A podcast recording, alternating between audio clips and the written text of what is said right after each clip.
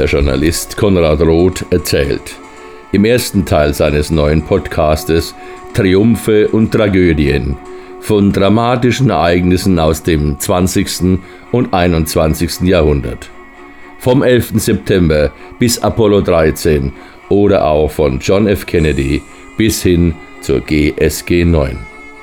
Wir wünschen dazu nun gute und spannende Unterhaltung.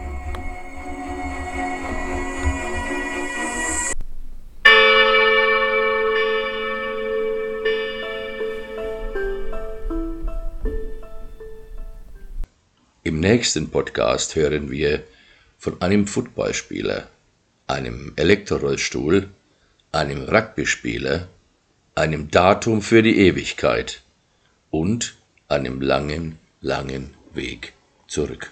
Die nach einem Autounfall querschnittsgelähmte 41-jährige IT-Angestellte Tina Hansen fährt an einem ganz normalen Dienstagmorgen in ihrem Elektrorollstuhl in ihr Bürohochhaus und dort dann mit dem Lift in ihr Büro im 68. Stock, wo sie schließlich mit ihrer Arbeit am Computer beginnt. Tina weiß nicht, dass dieser Tag der dramatischste ihres Lebens werden wird. Denn dieser Dienstag war der 11. September 2001 und das Bürohochhaus war das World Trade Center in New York. Nur knapp zwei Stunden später schlugen dann die beiden von Terroristen gelenkten Flugzeuge in den beiden Türmen ein, wodurch mehr als 3000 Menschen ihr Leben verloren. Im 81. Stock, da hörte der Filialleiter von Network Plus, der 36-jährige Michael Benfanti, da über sich plötzlich eine heftige Explosion. Putz und Trümmer fielen von der Decke und Flammenzungen schossen an den Fenstern vorbei. Er dachte, es wäre eine Bombenexplosion, und so forderte Ben Fanti seine Mitarbeiter auf, sofort mit den Aufzügen nach unten zu fahren. Aber als er dann sah, dass diese blockiert waren, da schickte er sein Team dann zum Treppenhaus auf diesen so, so langen, langen Weg nach unten. Und verließ dann mit seinem 21-jährigen Kollegen John Cerquera als letzter das Büro. Dann im 68. Stock, da sah Ben Fenty im verqualmten Treppenhaus hinter einer Glastür zwei nicht nach draußen kommende Frauen. Er fragte nach und diese deuteten dann nur auf Tina Hansen, die da traurig in ihrem Rollstuhl neben ihnen saß. Da erinnerte sich Ben Fendi, dass nach einem Sprengstoffanschlag im Jahr 1993 für alle Gehandicapten im Haus 125 leichte Notrollstühle angeschafft worden waren, von denen sich dann auch einer hier im Büro befand. Der ehemalige Footballverteidiger handelte sofort. Er hob Tina in den Sitz und schnallte sie mit den Gurten dort fest. John Cerquera, der Rugbyspieler war, der nickte ihm zu. Und dann dann begannen die beiden Männer ihren Wahnsinnsweg über 70 Etagen nach unten. Selbst Gesunde und auch alleine hätten dafür über eine Stunde gebraucht. Und dann, dann schafften es die beiden, Tina Hansen in einer Stunde und 35 Minuten bis in die Eingangshalle zu bringen und dort den Rettungskräften zu übergeben da das Treppenhaus mit Hunderten von Fliehenden völlig überfüllt und auch durch den Raum komplett zugequalmt war.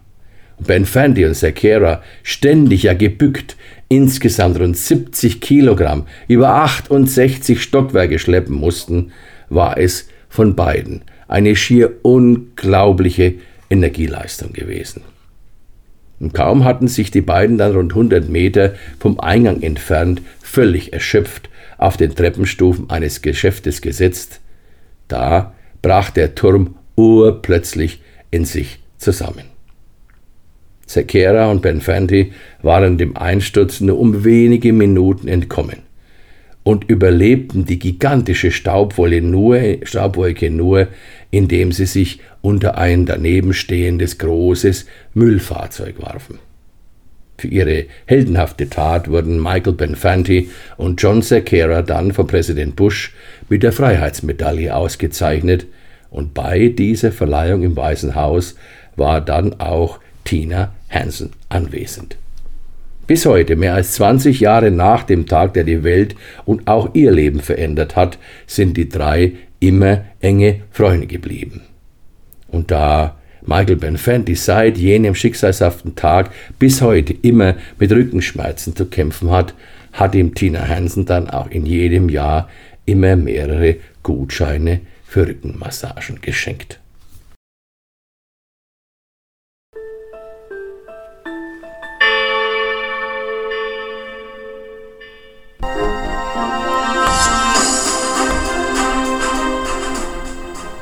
Liebe Hörerinnen und Hörer, vielen Dank für eure Zeit und auch eure Aufmerksamkeit.